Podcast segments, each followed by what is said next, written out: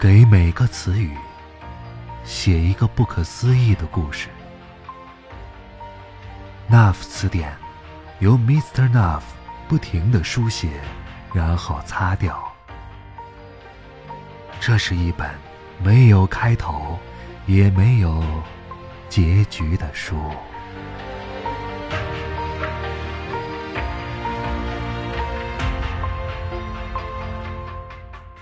今天给大家分享的是《那夫词典》当中一篇关于饺子的原创故事。如果你想看到更多的脑洞故事，可以通过微信公众号搜索添加 “NAV”，那夫词典。入夜，天黑透了，各色灯牌在涉谷的街道上打开了。街上车辆很少。路人大多低头疾走，行色匆忙。在车站下车后，爬上一个约七十米的缓坡，接着向左转，穿过拥挤的人群，走下石阶楼梯。那儿有一家不起眼的饺子店。店铺门牌下边是一个橄榄形的白色瓷盘，摆放着六只单面焦黄的薄皮饺子模型。店主将一个播放器藏在模型后边，客人一上门，饺子便发出提前录好的声音：“叮叮，欢迎光临。”一位身着武士服的猫先生站在涉谷饺子店门口，螺旋花纹的羽织和竖直条纹的裤相得益彰，腰间细麻绳绕成的腰带上。别了一双体型相当的圆木筷子。祖母绿的双瞳正视着涉谷饺子店，缓缓开口说道：“饺子店，看着很诱人呐。”说罢，他便一鼓作气跳上隔壁咖啡店的门牌，甩着粗尾巴，垫着脚尖儿走远。瓷盘最右边，饺子小慧盯着远去的猫先生愣了几秒钟，从白瓷盘的边缘靠回了他的日常站位。又起第二只饺子向他靠近，嘲弄地问道：“哎呀，刚刚都快要掉下去了吧，小慧？啊，这位猫先生可真是风度翩翩呐，无意间就失态了呢。”小瘦姐。小慧说罢，摇着头深吸，又吐出一口气儿。她摆平自己金黄油亮的身体，脑中回想着刚刚猫先生说话的神情。那猫闻着酒香，看着美食，腰中还别着一双旧筷子，却叹着气走了。我看也不算潇洒。最左边那一只。比利替小慧如此愤愤不平道：“比利是最后一个摆上白瓷盘的饺子，向来最爱为人打抱不平。尽管在体型上和小慧相当，但是性格上却是一个娇脆，一个嫩鲜，大有不同。我看呐，比利说的没错，涉谷饺子也诱惑不了他。”他的心和胃，莫非还能是钢铁做的不成吗？小瘦姐添油加醋道：“小瘦姐作为白瓷盘上待的时间最长的招牌饺子，对涉谷饺子铺始终怀着敬畏和骄傲的心，从来容不下没有品味的先生们。”小慧。最终没有再接话，轻轻掸了掸身上沾到的灰尘，直着身子，任由诱人的食色闪烁着，等待下一声“欢迎光临”。晚上九点十分，加班人群甚多的饭点，小慧。比利、小瘦姐三个人却无心招揽那些蓬头油面、斤斤计较的单身加班族。他们热烈的讨论着，他们仨的组合名字应该是“惠比寿”还是“寿惠比”。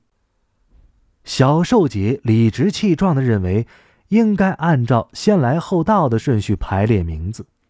她把细长的身子胀得宽宽的，连脸上的皱纹都抚平了，俨然是一副气势汹汹的模样。惠比寿这个名字有所寓意，才应该是我们的组合名字啊。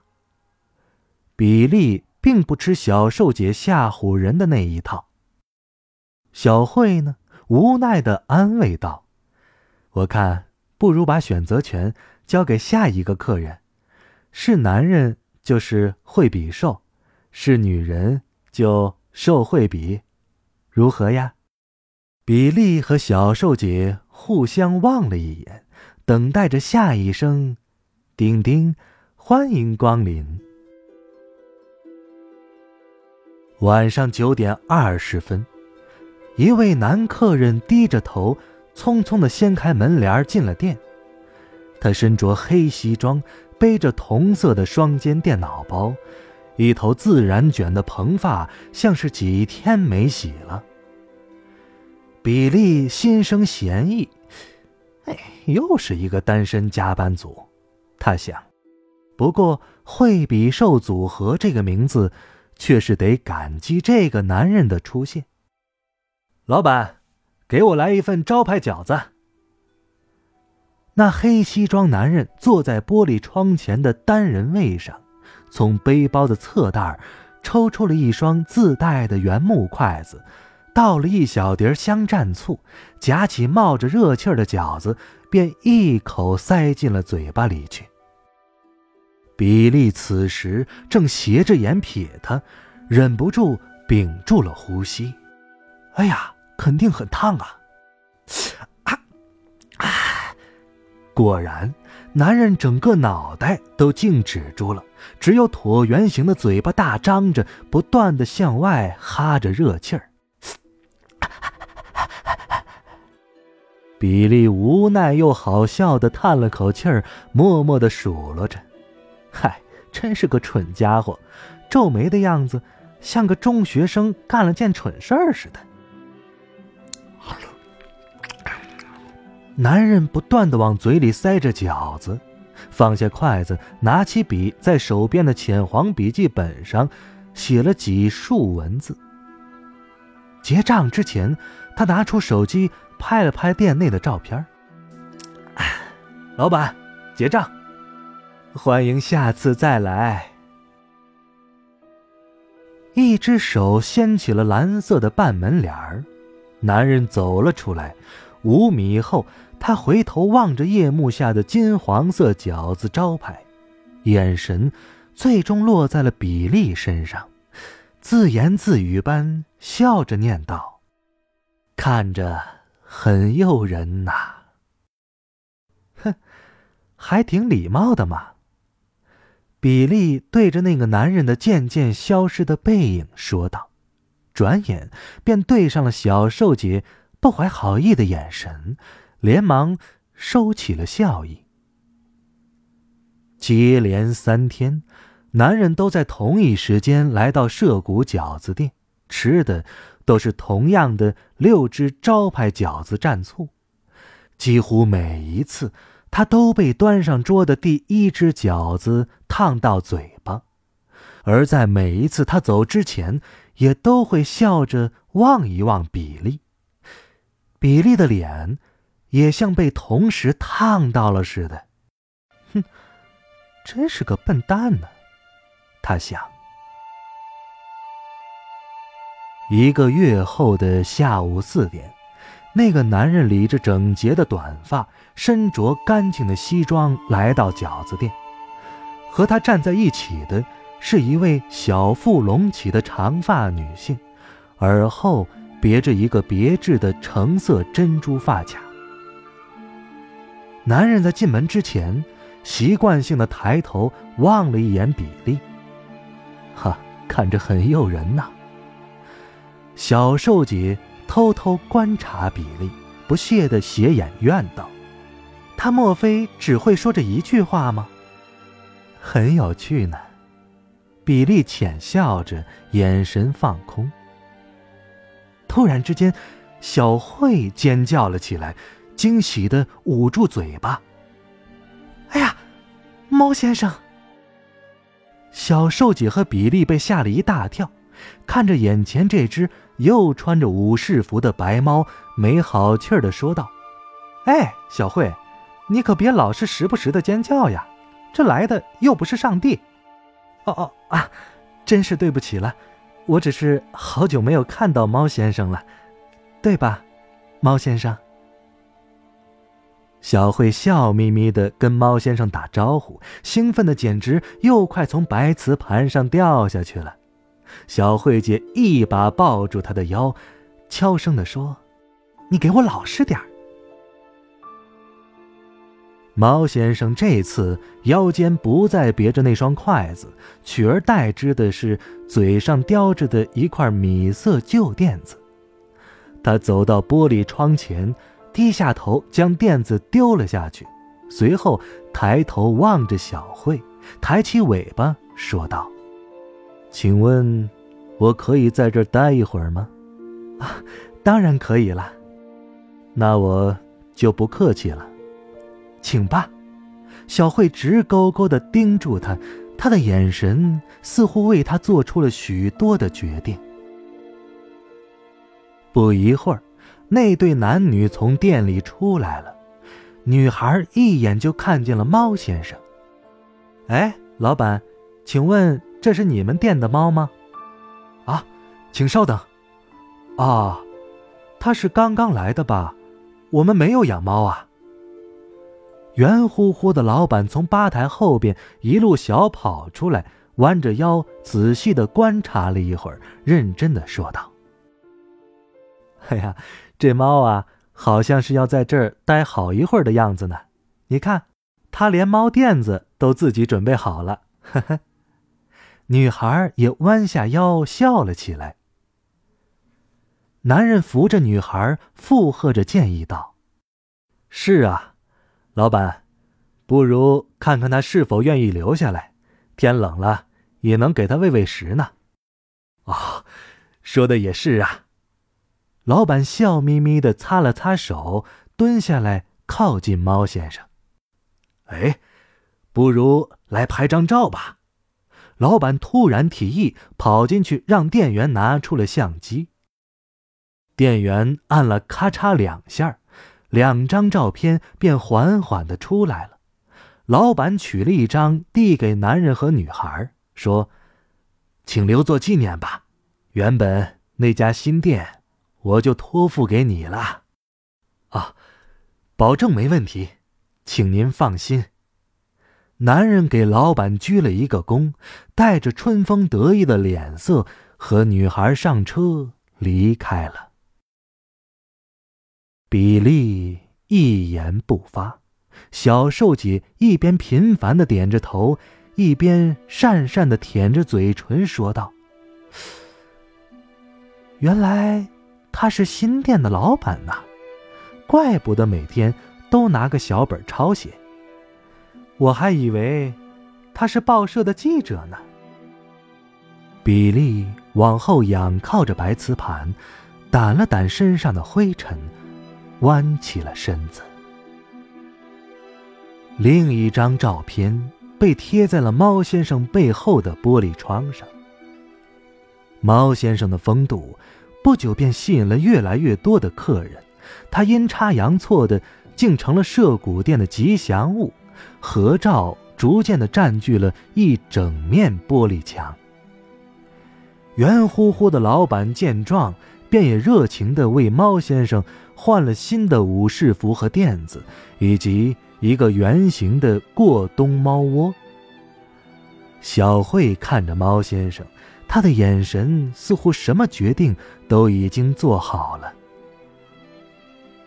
一个冬天的夜晚，饺子店招牌上的灯泡破裂爆炸了，小瘦姐不幸的脆弱皮肤被灰黑的碎片刮破。老板凝望了许久，最终将它取了下来，放入了不可回收废弃物的袋中。又有一只新的饺子模型加入了惠比寿，可它是一个无声的伙伴。比利的想法越来越多，像涉谷的雪，总是夹带着雨，让一切变得潮湿而摆脱不去。他只有时不时的凝视那张合照，才能冷静下来。停雪的那个上午，一个短发女人独自抱着小孩来到涉谷饺子店。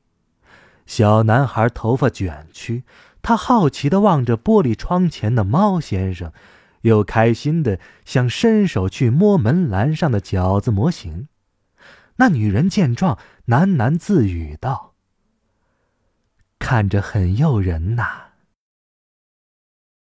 进店之后，他坐在窗边的单人座。老板，请给我来一份惠比寿饺子。猫先生抖了抖身上沾到的雨水，打了个哈欠，回望店里。只见那个女人拿出宝蓝色的珍珠发卡别住短发，从背包侧袋拿出一双自带的原木筷子。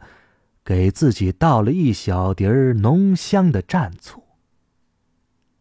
老板把冒着香气的饺子端了过去，站在他的身边，跟小男孩做着鬼脸儿。他纤细的手指紧握着筷子，双手蜷成一个小拳头，眼神直愣愣的盯住那一盘六只的饺子，轻轻的说。好像世界都没有变化，但一切已经大有不同了呢。老板抱着孩子的身体缓缓的摇动着，神情也告别了鬼脸的欢乐。比利透过贴着各种合照的玻璃窗看去，分不清他是在用嘴巴，还是紧皱的眉头说话。即使是一个人，也要带着孩子，好好的生活下去。需要帮忙的时候，请务必通知我。比利感觉到气温越来越低了，店内冒腾的热气模糊了整扇玻璃窗。他从未如此强烈的感受到时间对周遭一切的影响。他看着小瘦姐的身体装在黑色垃圾袋中被回收，看着小慧不再常常从白瓷盘上脱落，看着猫先生在冬季拥有了自己的猫窝，看着惠比寿老板把招牌饺子改名为。惠比寿饺子。看着在九点二十分进店的客人越来越多，他好像都还没有发生变化，但一切已经大有不同了呢。